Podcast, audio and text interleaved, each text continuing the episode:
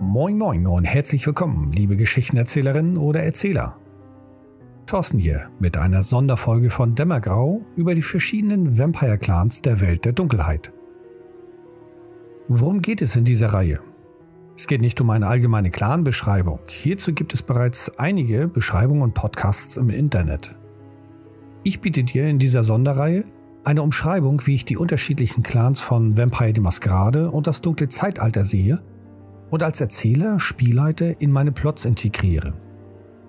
Worauf ich dabei achte, wenn ich NSCs zu den Clans erstelle und welche Herausforderungen ich dabei sehe. Neben den Clans werde ich dabei auch die eine und andere Blutlinie ins Visier nehmen. Ich wünsche dir dabei viel Spaß.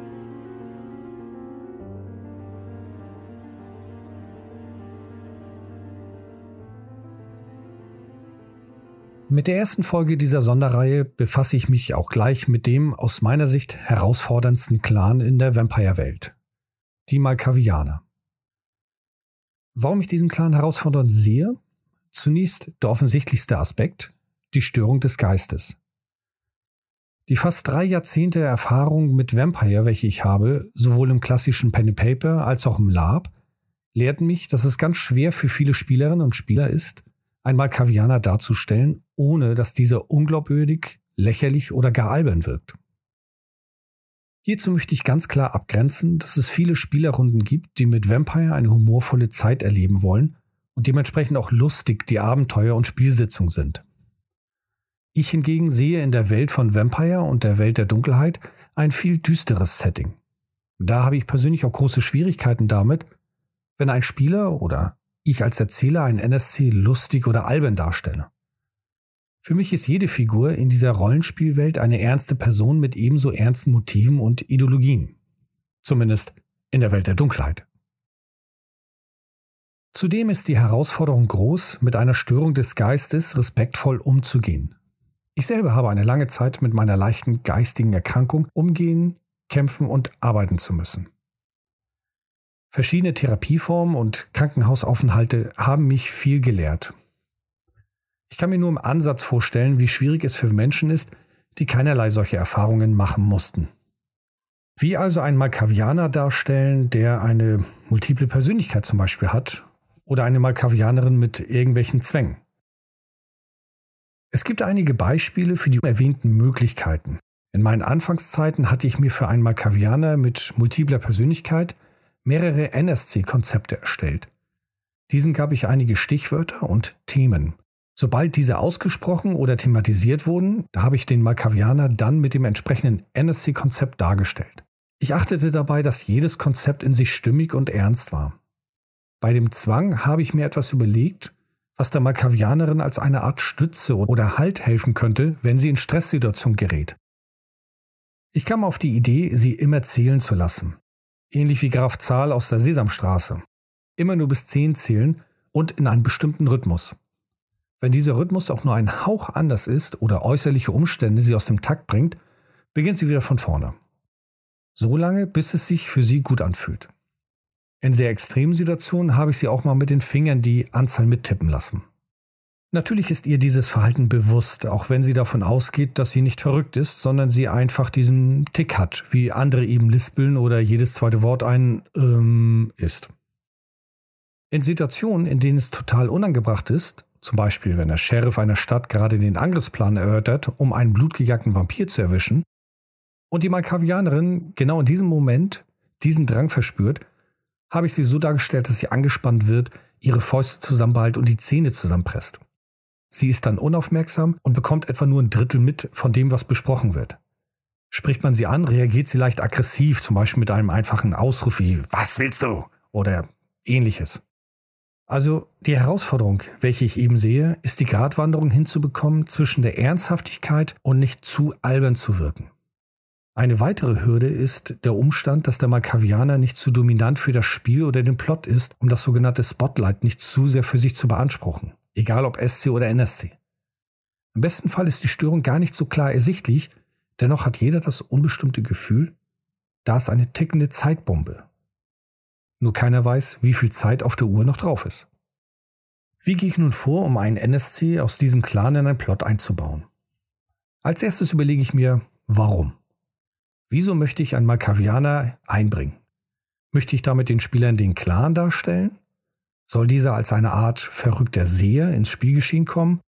Oder möchte ich mit diesem NSC bestimmte Informationen den Spielern zur Verfügung stellen? Abhängig davon, wie ich mich nun entschieden habe, überlege ich mir ein Verhalten oder Denkweise, die zu dem Konzept passt. Bei einem Seher zum Beispiel kann der Malkavianer anhand von Mustern oder Wiederholungen etwas erkennen.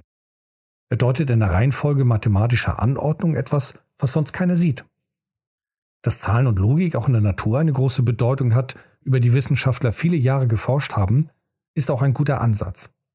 Die Zahl Pi oder Fibonacci-Formel, der goldene Schnitt oder das Gleichgewicht von Kraft und Gegenkraft, Einfallswinkel gleich Ausfallswinkel, alles Beispiele, in denen Logik und Natur aufeinandertreffen. Da Vampire in einer fantastischen Welt spielt, in der eben Vampire existieren, ist es möglich, dass hinter solchen Gesetzen doch mehr dahinter steckt.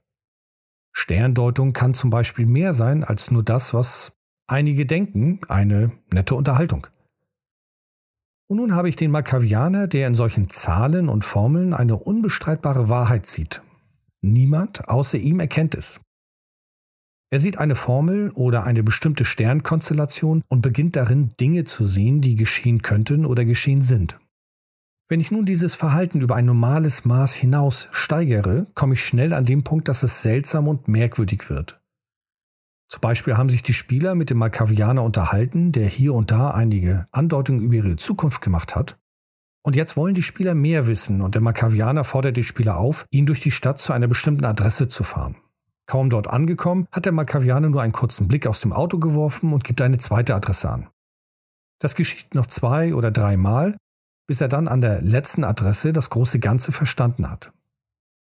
Es ging ihm gar nicht um die einzelnen Adressen, sondern er spürte, vielleicht mit seiner Auspeckskraft oder einer anderen Intuition, dass an diesen Adressen die Sterne ihm mehr zeigen. Oder dass ihm die Adressen gar nicht wichtig sind, sondern was er auf dem Weg dorthin gesehen hat. Er selber kann es anderen einfach denkenden Vampiren nicht erklären, weil er dann beim Ei oder der Hände beginnen müsste. Denn wie soll er einem Affen erklären, welche Berechnungen nötig sind, um eine Rakete zum Mond zu schießen? Vielleicht stolpert einer der Spieler über den Gedanken, dass Malkavianer nun sie mit einem Affen verglichen hat. In meiner Sicht über die Welt der Dunkelheit erkennt kein Malkavianer, dass er selber verrückt ist. Sie sehen sich eher als Genies im Sinne, dass sie eben ihre Sinne, alle oder nur einige, effizienter nutzen, was sie einer Überreizung der Sinne aussetzt. Außenstehende erkennen und deuten dies meist als Verrücktheit.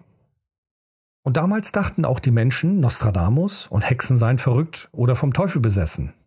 Vielleicht hatten sie das damals einfach eine klarere Sicht über die Welt oder eine fortschrittlichere Erkenntnis. Bei diesen Sonderfolgen über Clans und Blutlinien möchte ich zum Ende hin einige Figuren oder Charaktere, welche ich aus entweder literarischen oder cineastischen Werken kenne, als Beispiel des Clans mit anführen. Zumindest als Beispiel aus meiner Sicht. Ich beginne mit dem Joker aus dem Film Batman The Dark Knight. Persönlich finde ich auch, dass Heath Ledger die Figur dramatisch gut dargestellt hat. Der Joker ist nicht bestechlich und viel schlimmer, er ist als Bösewicht so sehr von seiner Meinung und Ideologie überzeugt, dass er auch nicht überredet werden kann, zumindest nicht so einfach. Und er geht auch über Leichen, da er einen gänzlich anderen moralischen Ansatz hat. Das macht ihn zu einer sehr gefährlichen Person. Überzeugung an sich ist eine große Quelle für Durchhaltevermögen, Willensstärke, Mut und Hoffnung. Und ich finde, das hat diese Figur sehr gut dargestellt. Die zweite Figur ist wieder der Joker, dieses Mal in dem Film aus dem Jahr 2019 mit Joaquin Phoenix. In diesem Film wird meiner Meinung nach sehr gut dargestellt, was die Umwelt, die umgebende Gesellschaft aus einem machen kann, wie dramatisch wahnsinnig und verblendet eine Person werden kann. Gleichzeitig habe ich einen schleichenden Prozess mitbekommen, wie diese Figur immer mehr sich in seinen wirren Gedanken verliert. Er sich auch selber etwas einbildet und eine neue Welt schafft. Eine Welt, die ihm besser gefällt und ihm hilft, mit den schlimmen Erlebnissen fertig zu werden. Wenn dann zum falschen Zeitpunkt falsche Hebel von Außenstehenden bewusst oder unbewusst verstellt werden, knallt es. Und der Wahnsinn nimmt Überhand. Meist zum Leidwesen der Umstehenden. Das dritte Beispiel stammt aus dem Film Fight Club. Edward Norton spielt darin einen Typ, der durch ein Schockerlebnis nach einer ebenfalls dramatischen Zeit ein wenig den Verstand verloren hat. Sein Denken, sein Gehirn kam damit wohl nicht klar und baute sich seine eigene Weltsicht auf. Zumindest habe ich es so in dem Film gesehen. Er erschafft Tyler Durden, um eine Art Ventil zu haben. Passend für den Vergleich zu dem Clan Malkavianer finde ich, dass die Figur von Edward Norton bis zum Ende keinen blassen Schimmer hat, wer Tyler Durden wirklich ist. Gleichzeitig zeigt der Film sehr gut, wie stark der eigene Verstand sein kann. Einerseits, um andere von seiner Sache zu überzeugen, wenn genügend Überzeugung vorhanden ist. Andererseits, wenn es darum geht, sich selber etwas vorzugaukeln. Dabei brauche ich gar nicht mal so sehr in das Thema Geisteserkrankung schauen. Ich selber hatte in meinem Leben mal Unwohlsein und Schmerzen verspürt, obwohl es sie nie gab. Erst später verstand ich, dass ich in einer Situation lebte, welche mir nicht gut tat. Und mein Körper hat darauf reagiert, indem ich angeblich Schmerzen hatte. Und zuletzt bringe ich eine Serienfigur als Beispiel mit an, welche vielleicht etwas unpassend für die Welt der Dunkelheit wirken könnte. Ich meine Phoebe aus der Serie Friends. Wer die Serie kennt, weiß, dass Phoebe ziemlich wirr ist. Da es sich bei diesem Serienformat um eine Komödie handelt, wird auch ihr Verhalten häufig lustig und spaßig dargestellt. Mein Fokus für dieses Beispiel liegt jedoch nicht darin, sondern Phoebe selber ist davon überzeugt, dass sie normal ist. Und wenn etwas Sonderbares geschieht, dann ist es nicht sonderbar, sondern nur, weil sie einfach gut ist. Phoebe sieht die Welt in vielen Szenen häufig anders und versuche ihr das vor Augen zu führen, versteht sie einfach nicht. Zur Verdeutlichung eine Szenenbeschreibung bzw. eine Geschichte aus einer der Folgen. Für diejenigen, welche die Serie nicht kennen, Phoebe spielt hin und wieder Gitarre und singt dazu. Und das mit einer grausamen Qualität. Doch keiner wagt es ihr, das zu sagen, weil sie ihre Gefühle nicht kränken möchten. In einer Folge erfahren die Zuschauer, dass eine andere Hauptfigur in der Jugend auch musikalisch aktiv war. Und es kommt im Laufe der Folge, dass dieser seine Talente unter Beweis stellt. Er spielt noch grauenhafter. Die Freunde halten sich hier auch noch zurück und bleiben diplomatisch. Hinter dem Rücken der Figur reden sie offen und beschreiben, wie schlecht das war. Phoebe hingegen erkannte darin einen meisterlichen Musiker. Was keiner verstehen kann, nur sie selber spielt ja auch schlecht und daher denken die anderen Freunde, dass das irgendwie schon passt. Am Ende dieser Folge spielt der Musiker bewusst schlecht, was jedoch keinen Unterschied zuvor hatte, zumindest für den Zuschauer. Dieser geht dann zu seinem Freund und offenbart sich, dass er bewusst schlecht gespielt hat, weil Phoebe nicht mehr spielen wollte. Er sei aus ihrer Sicht viel zu gut und sie wagt es eben nicht, danach noch zu spielen. Wie gesagt, es war kein Unterschied zu hören. Und obwohl Phoebe diese Taktik nicht erfuhr, erkannte sie, dass er schlechter gespielt hatte dass seine Fähigkeiten verpufft sind. Nun, das wirkt natürlich etwas lustig, wenn du auf solchen Humor stehst. Doch was ist, wenn Phoebe recht hat? Was ist, wenn der Typ wirklich große Klasse ist, nur wir normalen Menschen es einfach nicht verstehen? Damals glaubten viele Menschen, die Erde sei eine Scheibe. Und wie wahnsinnig war man, behaupte jemand das Gegenteil. Doch hatten diese armen Seelen, die damals das behaupteten, recht. Abschließend möchte ich noch klar machen, dass Geistesstörung ein ernstes Thema ist. Ich bin der Meinung, es sollte nicht so ignorant behandelt werden und andere Menschen ihren Blick davon abwenden. Gleichzeitig wünsche ich mir mehr Offenheit und Respekt für diejenigen, die unter Störungen des Geistes leiden. Welche Form das auch immer hat. Ein gebrochenes Bein heilt teilweise nicht perfekt, doch mit Schienen und Operationen kann da eben leichter geholfen werden. Wenn dein Verstand jedoch dir etwas anderes vorgaukelt, warum solltest du denn daran zweifeln? Das zu erkennen ist sehr schwer. Das zu akzeptieren noch schwerer. Und dann daran arbeiten ist eine sehr große und vor allem auch lange Herausforderung. Wenn du nun einen NSC oder SC darstellen möchtest, der unter solchen Störungen leidet, sei damit so behutsam wie mit den Themen Sklaverei und Rassismus. Es ist ein ernstes Thema und muss meiner Meinung nach mit viel Bewusstsein und Verständnis behandelt werden.